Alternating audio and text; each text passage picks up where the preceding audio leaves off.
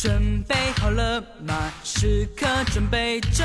欢迎妈妈们收听金话筒妈妈课堂。现在呢，我们已经把我们非常的著名的飞脚妈妈请到了直播间啊。呃，你好，飞脚妈妈，我得叫你飞脚妈妈了，因为刚才呢，一飞呢给我们介绍了妈妈经常是给孩子飞脚啊，这个飞脚呢让孩子还非常的快乐。我想问一下，你是怎么做到的？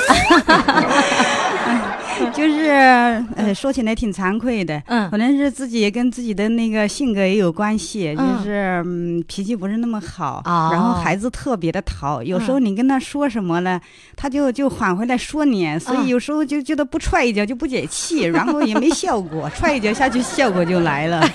踹效果的确有，是不是啊？那你觉得他没有怨言吗？对你这一踹呀、有时候也有，就是说你一天不是踹我，你就是想你就是想揍我什么什么的，嗯。但是说了就说了吧，他也不往心里去。看那样，他真不往心里去，嗯好像打惯了，不打他还难受。对，有时候就是，有时候你要是他看我好像脸一板，以为要踹一脚，做好了爱踹的准备了啊，然后就给你拿列出那个架势来。对对反正你你打他的时候，踹他的时候，他就会觉得不那么痛了，是吧？嗯然后你没踹的时候，他说：“哎，妈妈，你今天怎么没踹我呀 好奇怪呀！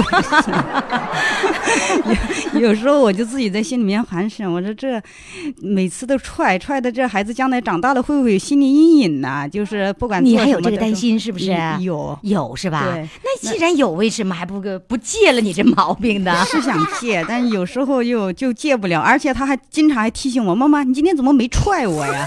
看来你经常踹的，平均每天要踹几次？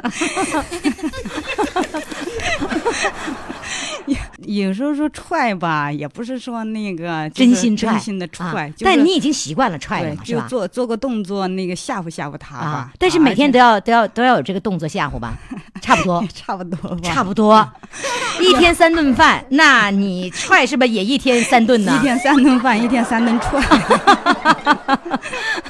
哎呦，你自己还担心哈？有你有时候就说踹了孩子，或者有时候就呃批评的那个比较打击他的自尊心的时候，嗯有时候心里面也感到就是挺过意不去的，想着对孩子有什么影响，嗯想着又怕有心理阴影。嗯，但是看孩子好像也没有，而且这孩子是不一般的皮，你就是有时候你明明生气，但是看你脸不是板的那么，就是板的不是那么厉害，他就以为你你跟他开玩笑似的，嗯你非得就拿出点行动来，他才知道他真的是错那。因为从小你就给他养成这样的习惯了嘛，就他的这种你认为的痞的这样的一种性格和行为，实际上是你给培养出来的嘛，我觉得应该是对？吧？呃 对，就是因为你每次打的时候，你都有的时候会带着笑容，有的时候呢，呃，就是打习惯了以后，他已经不觉得这是什么事儿了，。刚开始的时候你打他，他觉得挺委屈他，他哭。然后我就说你一个男子汉这么一，就妈妈也没有那个很大力的打，你哭什么？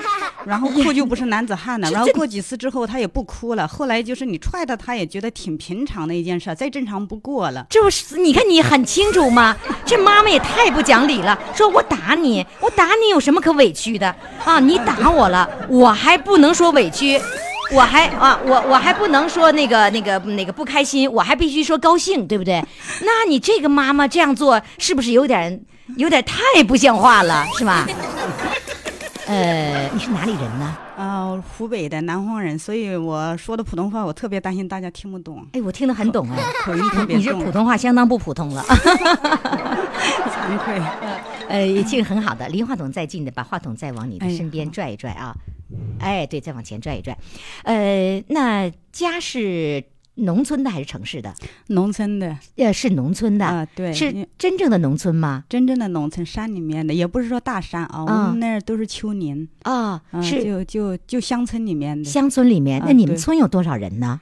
村。哎呦，这个我还真不知道有多少人，因为 从我就说九几年开始吧，然后那个村里面的人就就都出很多都是在上外面什么呃找工作呀、做生意呀什么的，很多都已经不在那儿了，哦就看着有空房子在那儿，但是不见人。哦，哦那现在就是说，能够呃有人在家的已经是为数不多了，是吧为数不？多的老人、小孩儿，现在小孩儿都不怎么多，大多数都老人在家看着看着家吧。哦，大多数是老人了，啊然后就是小孩也都跟着那个爸爸妈妈一块儿去呃闯京城了。呃只呃只要那个 稍微有点条件的那个小孩都给带出去了，因为现在啊不是留守儿童的问题太多嘛。嗯，就我们家孩子也是留守儿童哦，他原来也是留守儿童，因为你们来的时候他是在家里面。啊，对，这是几岁来到北京的呢？啊，七岁的时候来上小学，六岁半的时候，那也就是说，六年的时间是在村里面跟对。爷爷奶奶在一起生活，啊、对，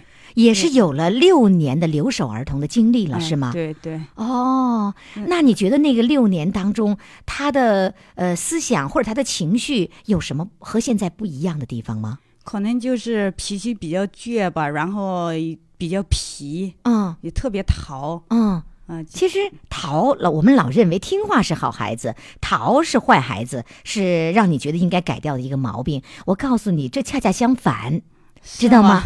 听话不一定是好孩子，听话是没有个性、没有创造性的。我不希望孩子听话。是呃啊呃，听话呢，这个怎么说呢？这个要有自己的思想，而不是说家长让做什么就做什么，而是你你所谓的淘，就是他有创造性，他有自己的思想，这绝对是一个非常好的表现。是啊？就是有时候就觉得淘吧，淘的都过分了，有时候就觉得忍受不了。嗯就是有一点啊，就是我就举一个例子啊，嗯就是有时候，比如说家里来客人呢，或者嗯你跟邻居说个什么话呀，不管是说关于大人的还是小孩的，还是很重要的事什么的，只要你一会儿他没有那个出声的，没有发言的机会，他就在旁边说，然后我就瞪他一眼，意思就别打岔啊，嗯大人说话了。嗯，哦，他还不行，跑到跟前来，你们能不能停一下，听我说呀？就是到嗯那你知道为什么吗？可能觉得大家都没有把关注放在他的身上。对，呀，就是说他也有权说话呀，他把自己当做和你们同等的人呢。为什么你们在说话的时候，你把我远远的甩在一边，一定要让我呃这个呃那个沉默，而你一定要跟其他人说话？他觉得不公平啊就。是我跟他说很多次啊，我说大人之间有大人的很重要的事来商量啊，那大人说话你就别打岔呗。你是强制，你命令，你要平等的对待他，呃，他就能够理解你，你知道吗？就你越不让他去做的事，他会越越想去做。啊，对，对是不是这样子显得特别叛逆。哎，他叛逆，这他们根本没到青春期呢，就是他的叛逆是来自于你对他的控制，嗯，因为你越控制他，他就会越，比如说你，比如说有一个人跟在跟你吵架，跟你跟你打架，跟你动手了，嗯，就是 他越你越动手，他就会越使劲嘛，对不对？对对。如果你你放手了以后，你松开了以后，他觉得没有对手了，他他也会松开的，对对，是不是这么个道理是是，其实是一样的嗯。就是嗯你用劲，他也会用劲嗯；你控制他，他就要会想挣脱。所以你认为他是叛逆，就这么简单。所以有时候我就想，他这么小的这么叛逆，我说到那个青春期了叛逆的时候，我该怎么办呢？嗯，那你就得。崩溃了，对，经常他会离家出走 知道吗？他会不理你，等等等等一系列的问题。原因不在孩子，在于你。而且现在呀、就是你夸奖他吧，他说你在讽刺他，他不接受你的夸奖。因为你平你平时夸奖他不是真心的，嗯，有时候你批评他吧，他不接受，他觉得你批评的不对；你夸奖他，他也他也说你讽刺他，他也所以他根本不相信你，对不对？不要你的批评，也不要你夸奖，你就说实话就行了。对了，你这就对了，对了，没错，你的夸奖不是真心的，你就不要说，你要真心的说。